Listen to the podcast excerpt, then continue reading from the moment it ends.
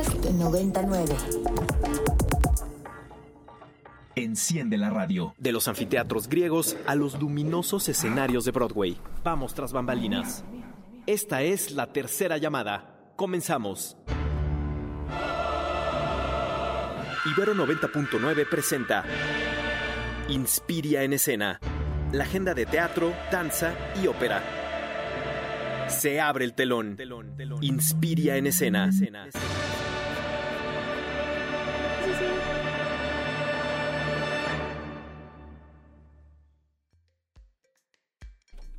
Bienvenidas y bienvenidos al Inspiria en Escena. Yo soy Caterina Sicardo Reyes y el día de hoy con las 12.02 en el reloj de cabina les acompañaré por este recorrido por mucho, mucho, mucho, mucho teatro. El día de hoy estamos en una intervención especial aquí en el Inspiria porque nuestro queridísimo Elvis, no Elvis, se tuvo que quedar anclado a los controles para ayudarme y ayudarme a sostener este programa porque creo que por ahí venimos corriendo.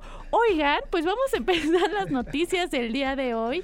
El Ballet de la Ciudad de México presenta Bailame un cuento, El lago de los cisnes. Esta versión contará con un narrador quien irá guiando alrededor de la historia y está adaptada en el clásico cuento de El Cisne con la música de Tchaikovsky. Habrá funciones todos los sábados y domingos a partir del 17 de junio y hasta el 2 de julio en el Trato Shola. Y también mucha ópera porque está Madame Butterfly de Giacomo Puccini, ópera de tres actos en el Palacio de Bellas Artes, con el libreto de Giuseppe y música de Puccini Luigi Lica, basado en el cuento de Madame Butterfly de John Luther Long, dramatizado por David Velasco y Madame esto sí va a estar difícil. Kreisendem de Pierre Lotti, del 25 de junio al 2 de julio, y cuenta esta trágica historia de amor entre una joven geisha llamada Shio Shio Shan y el oficial de la Marina estadounidense Benjamin Franklin Pinkerton. Entonces, ya lo saben, en el Palacio de Bellas Artes, donde más se escucharía la ópera con ese candor. Y pues también tenemos las últimas funciones del ballet folclórico de Amalia Hernández hasta el 28 de junio, o sea, ya casi también en la sala principal de Bellas Artes. Y ya saben que asistir a este ballet es garantizado. Se nos va Elvis, no Elvis. Muchísimas gracias, queridísimo, por ayudarnos. Y también algo bien importante que eh, pues ya saben que aquí en Culturales siempre estamos buscando nuevas actividades para ñoñar en conjunto y en colectivo porque no hay mejor manera de ñoñar que cuando es en equipo. Y el próximo sábado primero de julio estaremos desde la librería Volcana, Volcana lugar común ahí en la Santa María la Ribera, muy cerca del kiosco Morisco a lo mejor ustedes recordarán eh, por qué es importante esta librería en los últimos tiempos. Fueron quienes cobijaron a los músicos mientras algunos golpeadores, probablemente mandados por la alcaldesa eh, de la alcaldía Cuauhtémoc, eh, pues estaban intentando quitar el sonido para los bailadores de Santa María la Ribera. Bueno, pues este sábado estaremos en esa librería con las autoras Olivia Teroba y Claudina Domingo en una transmisión especial de 2 de la tarde a 3, en donde pues nos podremos conocer, podrán conocer a las autoras y también podrán participar para ganar un libro de las autoras y pues igual y aprovechan para que se los firmen. Y ahí estaremos, entonces ya saben, en Librería Lugar Común, ahí en Santa María la Ribera, el próximo sábado a las 2 de la tarde con Olivia Teroba y Claudina Domingo. Gracias a nuestros compas del editorial Sexto Piso que siempre se unen a armar estas pues, ¿qué, decir? Pues estas juergas literarias que ahora queremos hacer aquí en 99 y que les hemos decidido llamar emisiones lectoras. Queridísimo Alde, por ahí ya tenemos a nuestros invitados. Sí, ya tenemos a nuestros invitados.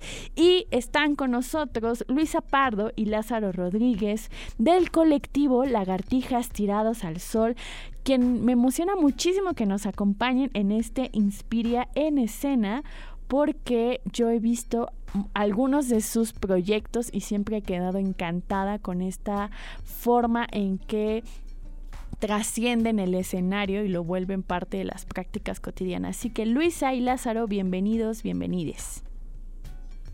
Hola, ¿cómo estamos? Hola, ¿qué tal? Buenas, buenos días, buenas tardes ya. Hasta ahora sí que tardes ya. Así es, 12 con 6 ya son las tardes. Oigan, cuéntenos más o menos sé que desde el 2003-2004 está Lagartijas Tiradas al Sol como colectivo. ¿Cómo es que nació y cuál fue el propósito cuando nació de este colectivo? Bueno, Lagartijas Tiradas al Sol nace cuando Lázaro era todavía Gavino y estábamos en la universidad, en, el Centro Universitario de Teatro en UNAM, y ahí nos conocimos y decidimos hacer una pequeña obra que tenía, eran, eran retazos de textos de muchos autores y autoras, pero al mismo tiempo todos estos retazos eh, estaban tratando de contar una historia personal y, bueno, pues montamos esa obrita, un poco también con la intención de generar la búsqueda personal eh, en respuesta también a, este modelo de teatro que nos decía que solo se podía trabajar a partir de textos ya escritos de otros autores eh, y siendo actores pues teníamos que estar de alguna forma eh, contratadas y contratados por un director, entonces decidimos como desde, desde la actuación hacer las creaciones, hacer nuestros textos. Y, y sí, un poco ese era el propósito, responder a este modelo también donde aparentemente se necesitan ciertos recursos que no necesariamente eh, nos dimos cuenta que no son tan necesarios, sino que siempre hemos tratado de trabajar con un, un sistema de producción barato, movible, eh, que esté a nuestro alcance. Un poquito es eso. Claro. y sobre todo, perdón, nada más como agregando, sobre todo renunciar un poco a esta idea de que se necesita un director desde fuera que vea y dirija las cosas. Como que siempre en los proyectos de lagartijas casi siempre estábamos las actrices y los actores adentro del escenario y de alguna manera nos dirigíamos a nosotros mismos y, y, eso era como sobre todo un cambio que queríamos hacer, como responsabilizarnos con nuestros cuerpos de lo que queríamos, de las ideas que teníamos para el escena. Oigan, eso que acaban de mencionar, responsabilizarnos con nuestros cuerpos de lo que queremos hacer en escena, eso es ya un postulado político y me parece increíble porque em, creo que tenemos que siempre está reconfigurando los procesos y las metodologías y las formas en que creamos, ¿no? Y una de estas es lo que nos están diciendo, oigan, todos todo acto o todo personaje en la escena es un actor creativo también, entonces puede hacer en escena. Que creo que eso también nos lleva a pensar otras cuestiones, como por ejemplo, cómo se reparten los recursos dentro de una puesta en escena. ¿Cómo es que ustedes los han llevado a estas discusiones? Sí, bueno, para ahora que hablas de, de lo político, para nosotras la es político desde la forma de producir los proyectos. Y, de entrada, pues como comentábamos, intentamos eh, generar proyectos con lo que esté a nuestro alcance y a partir de eso hacer experimentación, entender cuál es nuestra voz, cuál es nuestra voz en el momento presente, porque también la voz va transformándose. Y, y entonces empiezan a girar de alguna manera estas obras que son nuestra escuela, y estas obras nos dan un poco pues de economía, generan economía también, y entonces esa economía que se genera, pues una parte se destina a la siguiente producción, pero no solamente hablando de la economía en términos monetarios, sino también en, en, las, en las ideas, en las investigaciones, digamos que vamos generando material que nos va abriendo nuevas puertas para los siguientes proyectos.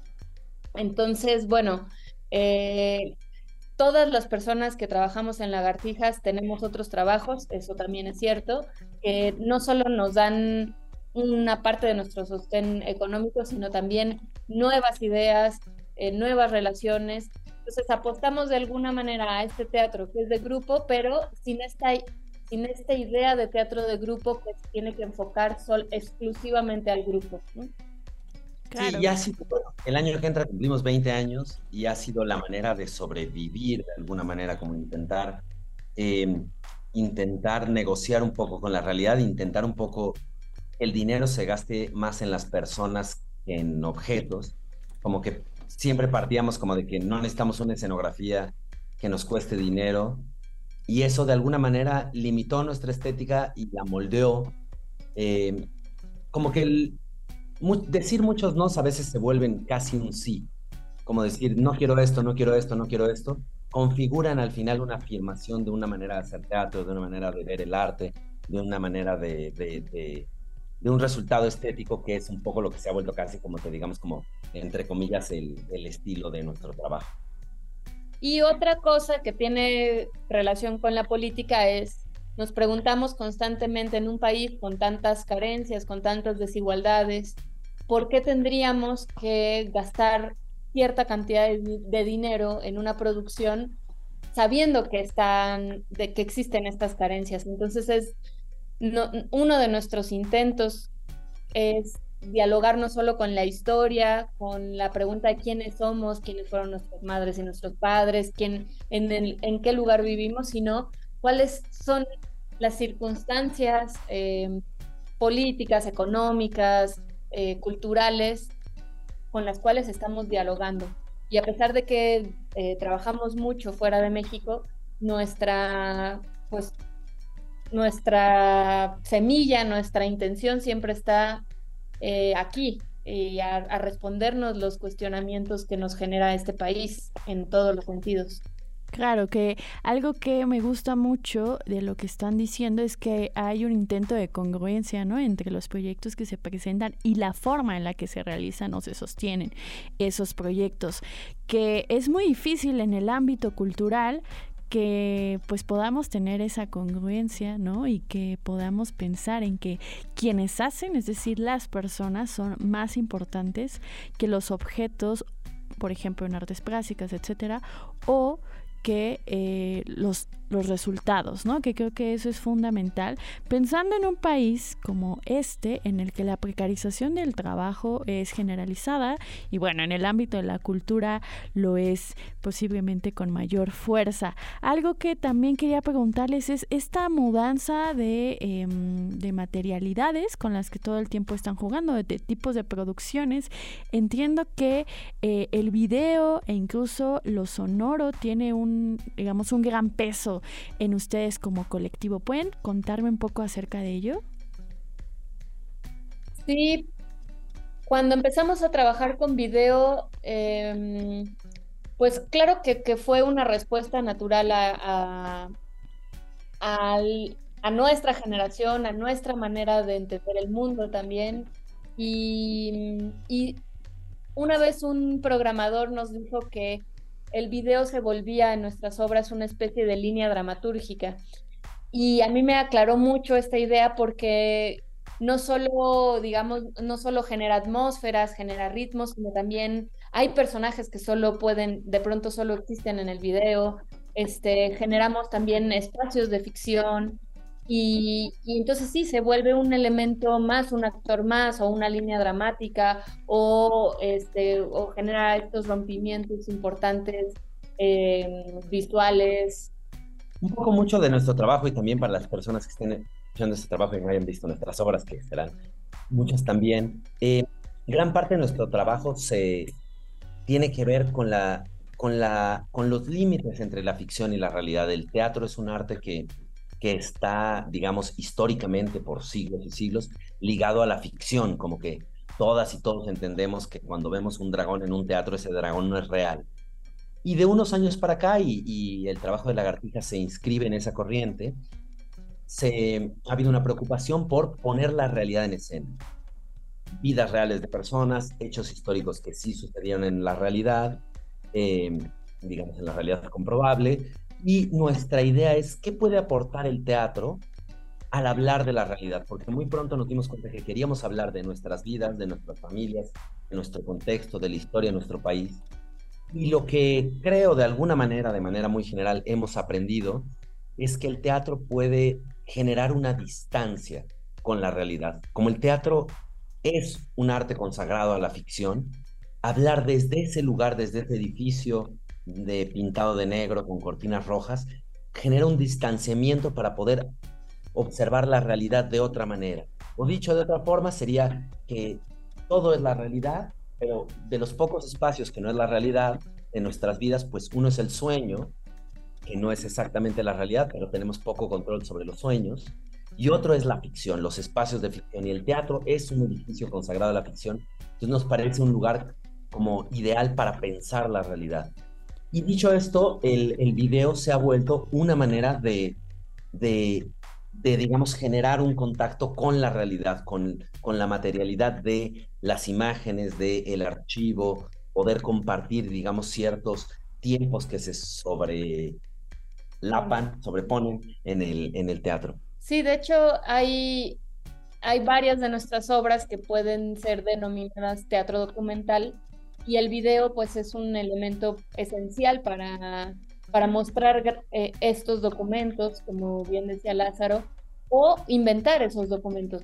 Claro. Un poco apoyando a, a, esta idea de que, de que en el teatro hay un, hay un permiso de navegar entre esta realidad y la ficción. Claro, y, sí. La ficción en la manera, escena. Exacto. Eh, queridos, nada más recuérdenos también dónde podemos seguirles la pista y cuáles son los proyectos que en este momento podemos ver de ustedes o nos podemos acercar. Tenemos una página de internet que es lagartijastiradasal.com. Y un Facebook que es Lagartijas Tiradas al Sol. Y... y... bueno, ahora estaremos presentando en, eh, en, un circuito en el norte del país, estaremos presentando una de, de, nuestras obras y también para festejar, es que en realidad los 20 años los cumpliremos este año. Este año, claro, Sí. el siguiente. Y para celebrar un poco tendremos una pequeña temporada de jueves y viernes en el Teatro Orientación, eh, pero ya en, en octubre a finales de agosto vamos a estar presentando en el marco del Festival Ambulante, de, de, del Festival de Documentales de Ambulante, eh, una obra que tenemos que se llama Lázaro, pero todo esto viene en lagartijastirasalsol.com, ahí está.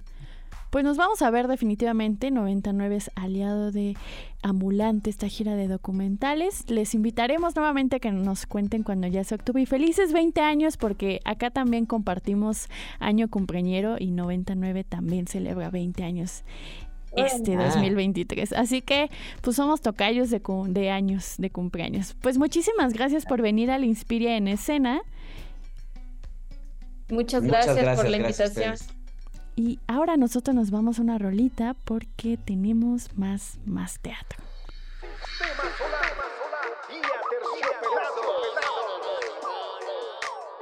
En los huesos de Sistema Solar con aterciopelados es lo que estamos escuchando. Disculpas a nuestro queridísimo Levarán en los controles por cortar la rola, pero tenemos el siguiente contenido que estoy muy emocionada de presentarles.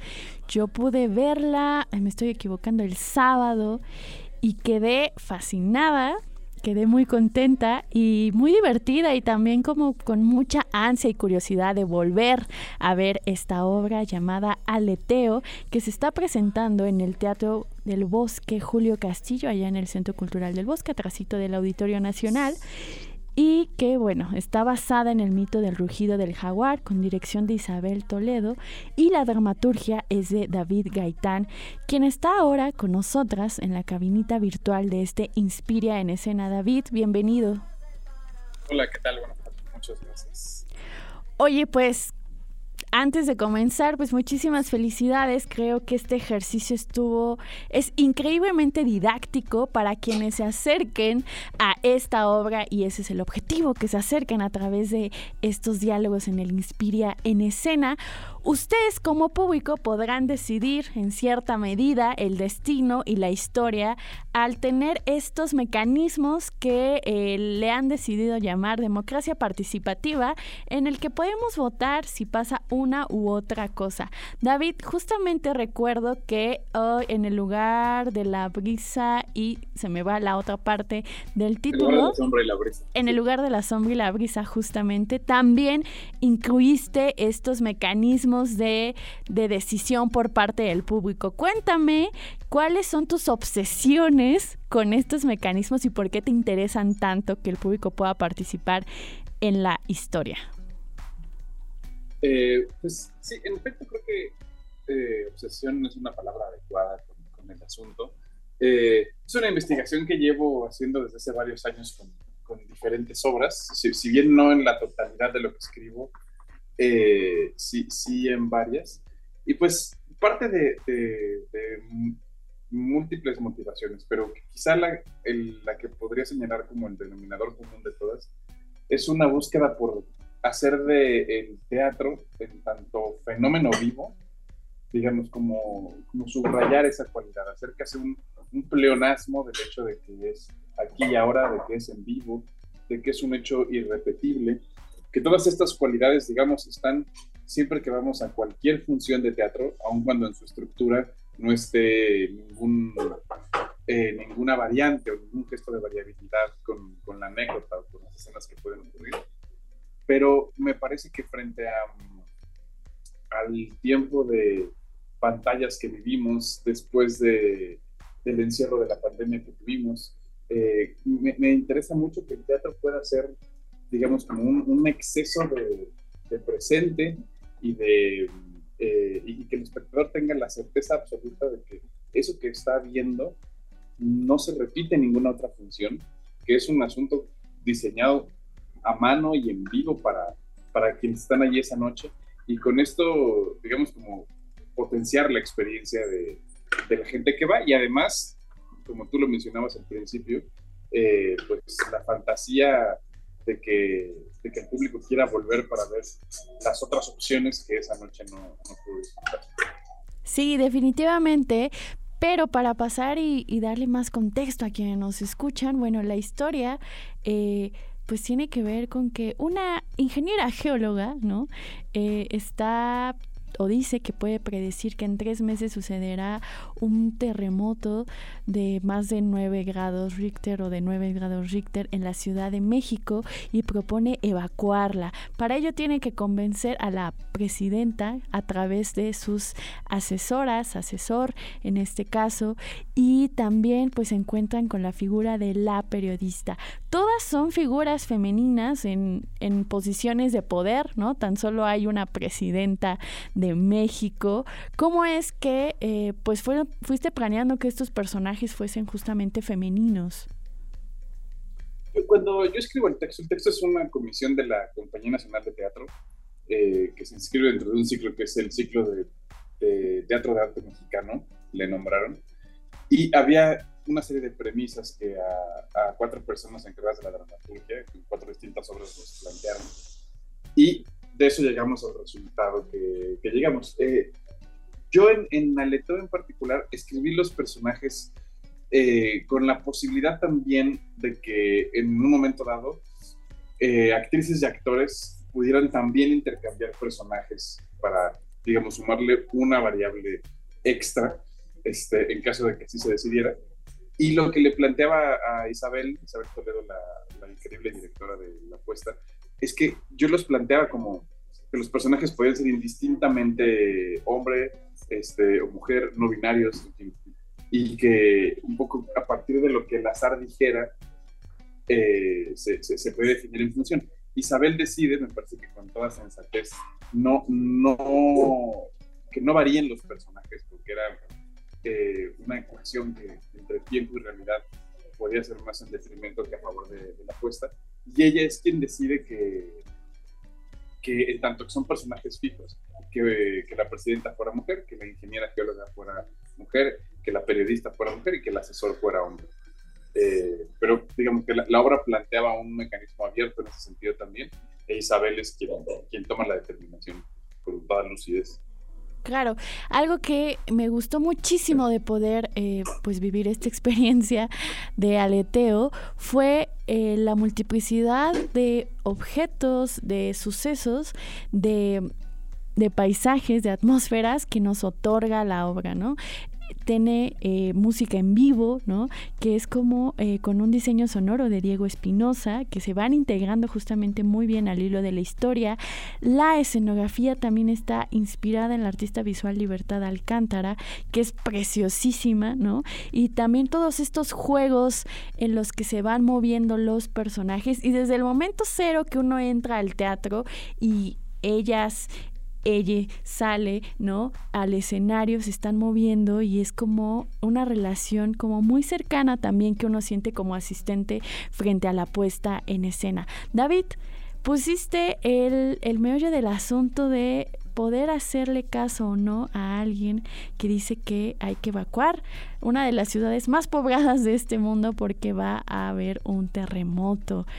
¿Cómo es que eh, pudiste hacer este enlace entre el mito del rugido del jaguar, que, que por supuesto no es un mito contemporáneo, ¿no? Es un mito eh, de allá muy antaño, y poder darle esta lectura contemporánea? ¿Cómo es que fuiste creando estos enlaces y estos vínculos en la historia?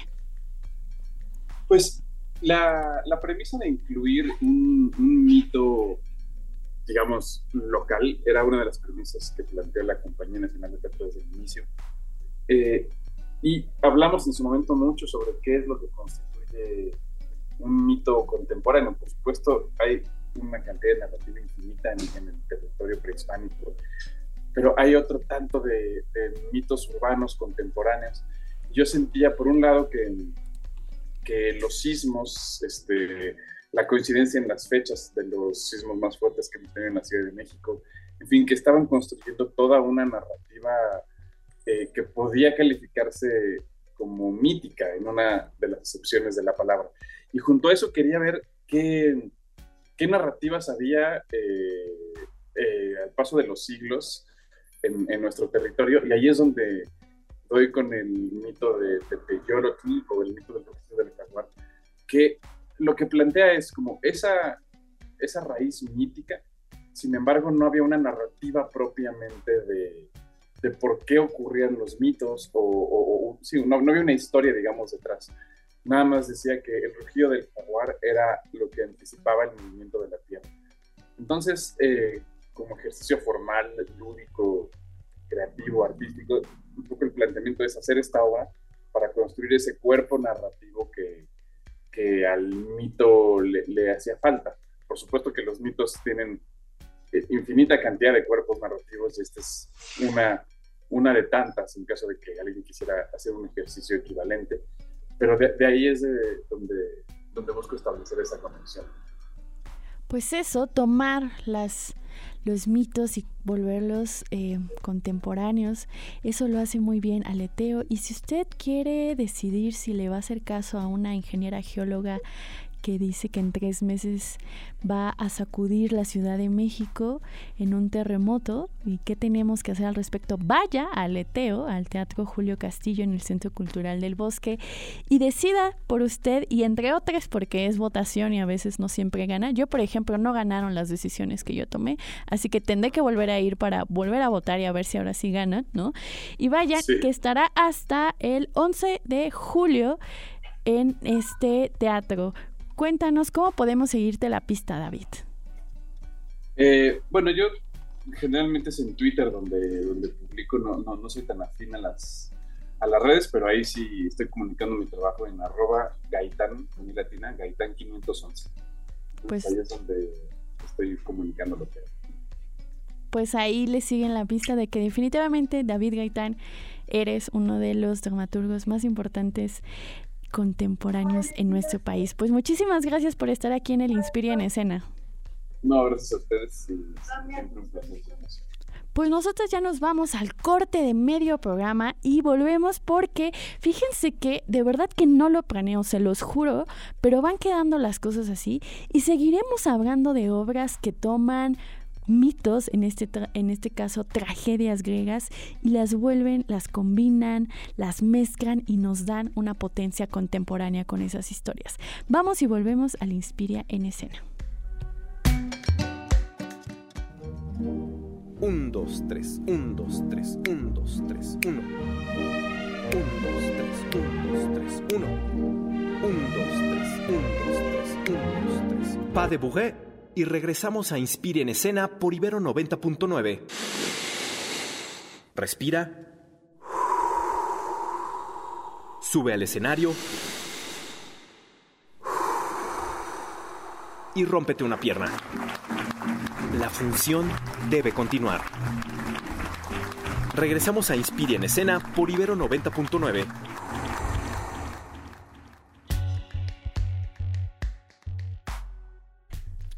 de regreso en este Inspiria en escena. Son las 12 con 34 minutos. Yo soy Ekaterina Sicardo Reyes y estoy emocionada de poder seguir hablando de cómo las historias de hace cientos de años siguen teniendo relevancia y les podemos dar giros de tuerca para que nos hagan sentido en la contemporaneidad. Entre ellas, esta obra de Teatro UNAM, presentada por Teatro UNAM en el foro Sor Juan Inés de la Cruz, llamada Medeland, y está con nosotros su protagonista, en este caso la Medea de esta obra, Paula Watson. Paula, bienvenida al Inspiria en Escena. Hola, muchas gracias.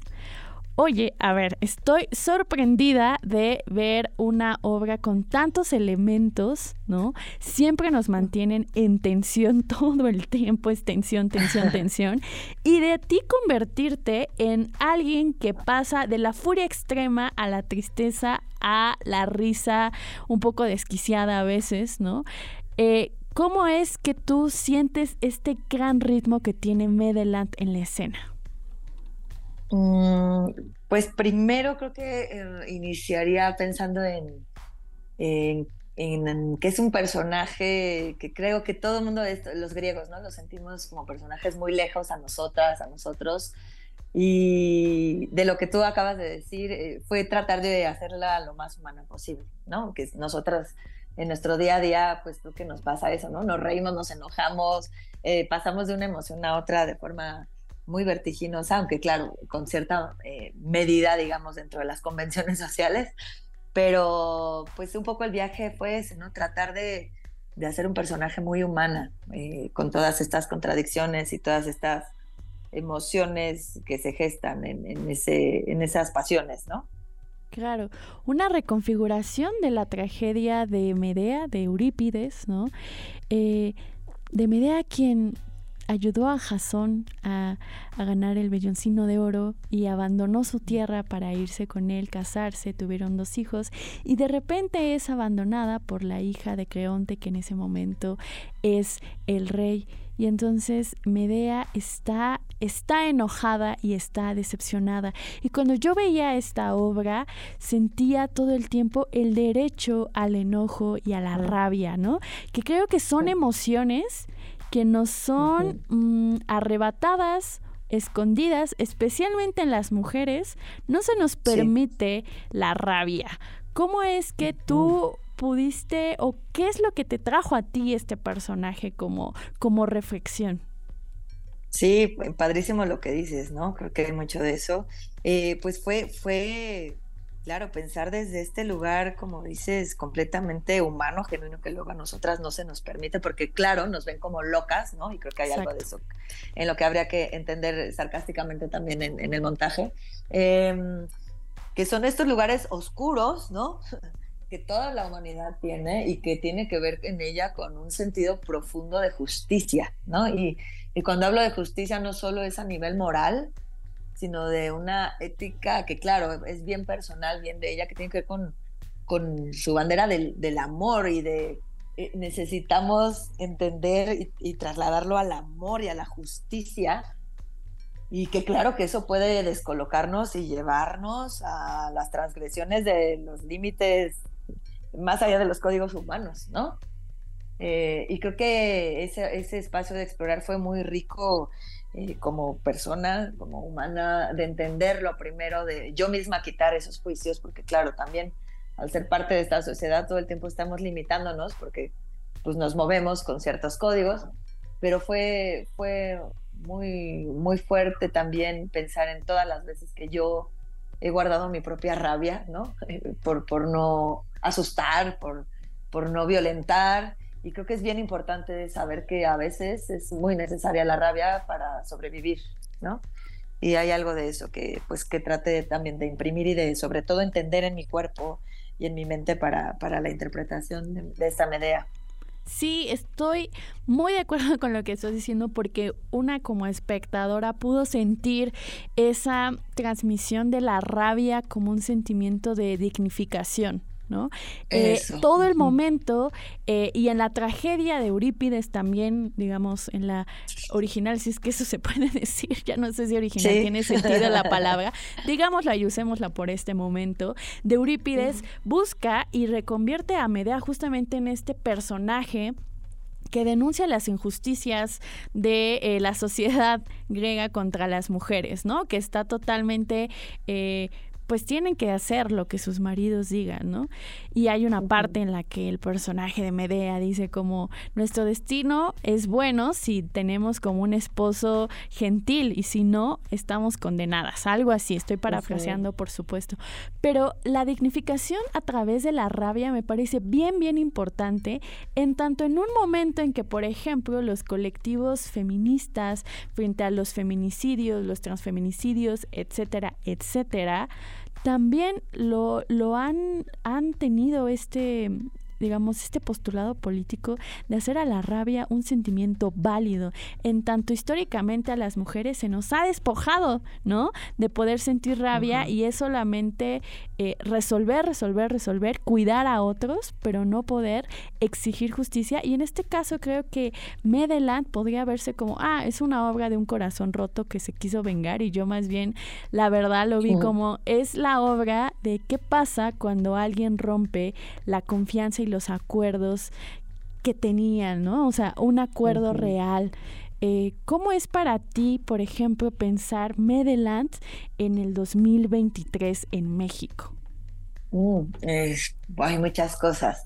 Eh, no sé, de pronto me es difícil como solo eh, a mí, para mí a veces como, como actriz, el contexto es bien importante, ¿no?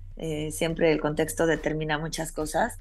Eh, y en este caso lo que tuve que hacer un poco fue salirme de esta pregunta que tú me haces, sino que llevarla a un plano mucho más universal y humano eh, en todos los aspectos, ¿no? Eh, claro, por supuesto, pienso aquí, ¿no? En un país donde la violencia y el patriarcado nos aplasta día con día de todas partes, desde la oficina, las calles, el taxi, todos lados, ¿no? fue conectar, pues sí, pues sí, ver, es, es doloroso, fue bien doloroso el proceso, porque por supuesto que somos conscientes, no solo porque lo experimento, sino porque lo veo, porque lo escuchamos, de todo este abuso que, pues sí, que nuestro género padece. Em, y fue poner lupa a eso y cómo amplificarlo a un sentido eh, menos que puede ser juzgado como berrinchudo, ¿no? Como exagerado. Fue entender a un nivel bien profundo la, eh, eh, digamos, la, toda la violencia que sufrimos en este país, pero también en el mundo y en toda la historia de la humanidad, ¿no? Este patriarcado que determina tantas cosas de nosotras todos los días de forma inconsciente.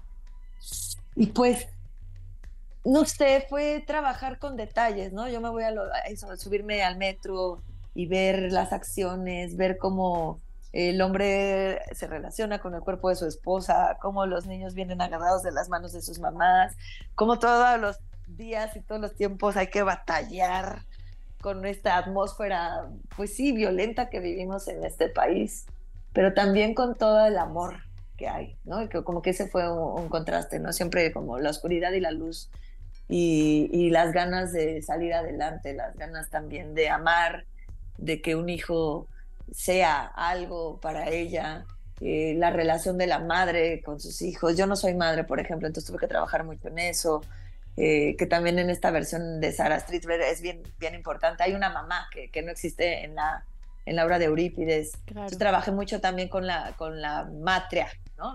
Como qué onda con la matria, México, la tierra, la matria. Eh, esa fuerza natural, esa raíz que sí nos viene a nosotras desde el útero, eh, en fin, como que me nutrí un poco de todo, más allá del contexto, claro, de, ser consciente de estar en un país en este 2023. Eh, fue ir a esos detalles con los que yo me puedo relacionar en el día con día, con las noticias, pero después sí fue irme a otro espacio, digamos, un poquito más amplio de, de todo eso, ¿no? Claro, ahora que lo que estás hablando acerca del amor en la obra, me parece muy bello recordar lo que dice Daniela de la Rea en este libro que se llama Fruto, que dice, no, a lo mejor no todas somos madres, pero sí somos hijas, ¿no? Y el papel de ser hija en esta obra, es decir, Medea no solo como madre, sino Medea como hija, es como esta añoranza siempre de la necesidad de ser cuidadas, acompañadas y protegidas en un espacio en donde Medea está siendo exiliada ¿no? y expulsada del lugar en la, en la que ella echó raíces por, por amor. ¿no? Entonces, creo que ver esta complejidad de relaciones y lo que significa ser hija es muy, muy importante en la obra. Sí, completamente, ¿no? Y que aquí habla mucho sobre eso. A, a, mí una de mis frases favoritas es este, cuando le digo, qué bueno que no tuve hijas. Una hija es el reflejo del sufrimiento de su madre, ¿no? Hay algo también ahí. Claro, la madre es todo, sostiene, contiene, guía y también traslada y traspasa a veces todo su dolor. Por eso es tan compleja, ¿no? Las relaciones madres e hijas. ¿Qué mamamos de nuestras madres también, no? Eh, ¿Qué carecimos también? ¿Cómo se nos amó? ¿Qué se nos dio que ella no tuvo?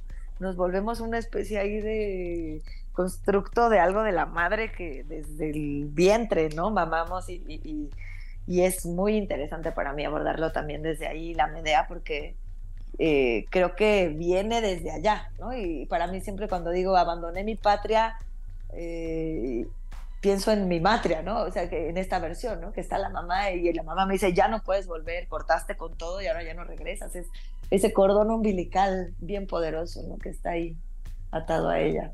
Recuerdo muy bien cuando enuncias esa frase y tengo que decir que trastocaste mucho en ese momento en mi persona al escuchar eso. Bueno, ahora hemos como enfocado mucho en la historia, pero creo que el montaje, es decir, cómo qué elementos ¿no? nos ayudan a fortalecer eh, el diálogo y, sus actuaciones, por supuesto, también es fundamental. Es una obra en la que ustedes podrán encontrar video, un gran juego de escenografías, música, eh, baile, ¿no? Entonces creo que además de eso ayuda a que estemos en tensión todo el tiempo como lo pide esta tragedia de Medea. Pues Paula Watson, muchísimas gracias por acompañarnos aquí al Inspiria en escena. Antes de que te nos vayas, cuéntanos cómo podemos ver Medelat y cómo podemos seguirte a ti la pista. Claro, eh, mira, nos queda ya cuatro funciones nada más. Acabamos ya este sábado, entonces si tienen chance de, ir allá al Foro Sor Juana Inés de la Cruz en el Centro Cultural Universitario, estamos desde el miércoles, miércoles, jueves y viernes a las siete y media, sábados a las 7, que es nuestra última función.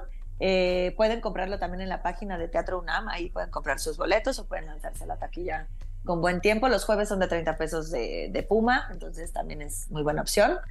Este, y bueno, estaremos esas cuatro y a mí me pueden encontrar eh, solamente uso Instagram, arroba Paula Watson, Paula guion bajo, perdón, la Watson eh, en Instagram y Facebook, que ya es así como una red muy antigua, ¿no? Para ahora la juventud, eh, como Paula Watson y ya son las únicas redes que, que uso.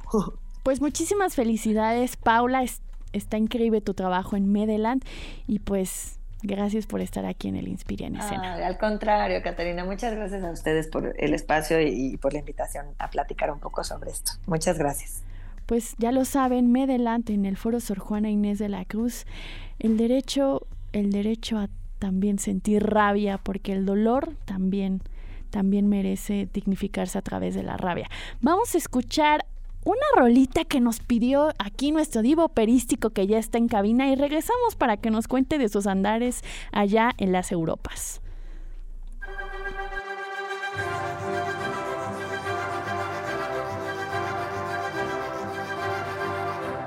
tarántula un bicho muy malo, no se mata con piedra ni palo. Y se mete por todos los rincones y son muy malinas sus picazones.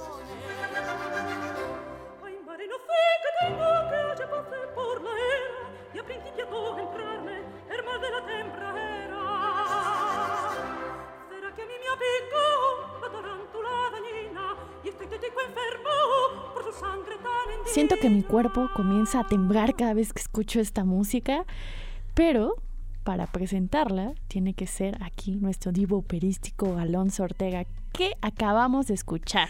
Ok, suena muy extraño, porque a veces, no lo sé, bueno. ¿Qué escuchamos para empezar? Es un fragmento de una zarzuela. Básicamente, este fragmento se llama La tarántula es un bicho muy malo. De la zarzuela La Tempranica de Jerónimo Jiménez en voz de nuestra diosa Teresa Berganza. Este, y pues nada, es el fragmento de una zarzuela, que es básicamente al principio de la zarzuela en la que un personaje empieza a cantar. Originalmente esta, este fragmento es compuesto por una voz masculina, pero lo que sea que eso signifique, pero se ha convertido en una de las áreas o de uno de los fragmentos más importantes dentro de la historia de la zarzuela. Y justo es el tema que vengo a platicar el día de hoy. ¿Qué onda con esa cosa de la zarzuela? ¿Habías escuchado el término? ¿Tienes más o menos identificada qué es la zarzuela? Pues dicen que ante todo la honestidad y no sé nada de la zarzuela. Pues sinceramente pocas personas sabemos qué onda con la zarzuela. Hasta yo me complico. Eh, dentro de estas lógicas de pensar el teatro musicalizado, eh, hay varios géneros, ¿no? La ópera, que es uno de los que más conocemos y posiblemente es con el que yo trabajo más. Eh, está la ópera, está algo que se llama la opereta, que son óperas más pequeñas, pero que a veces tienden a tener diálogos, entonces no es pura musicalización. Pero luego también está el singspiel, pero también está el lied, pero también está el género chi- chico, también está el sainete. Entonces es un mundo de conceptos y categorías que la verdad nadie tiene claridad de qué son ni cómo se distinguen. Y dentro de ellos entra esta cosa que se llama la zarzuela. La zarzuela a lo mejor tiene una característica muy específica que es que se habla en castellano. ¿No? O sea, aquí escuchamos una parte de esta zarzuela que es en castellano.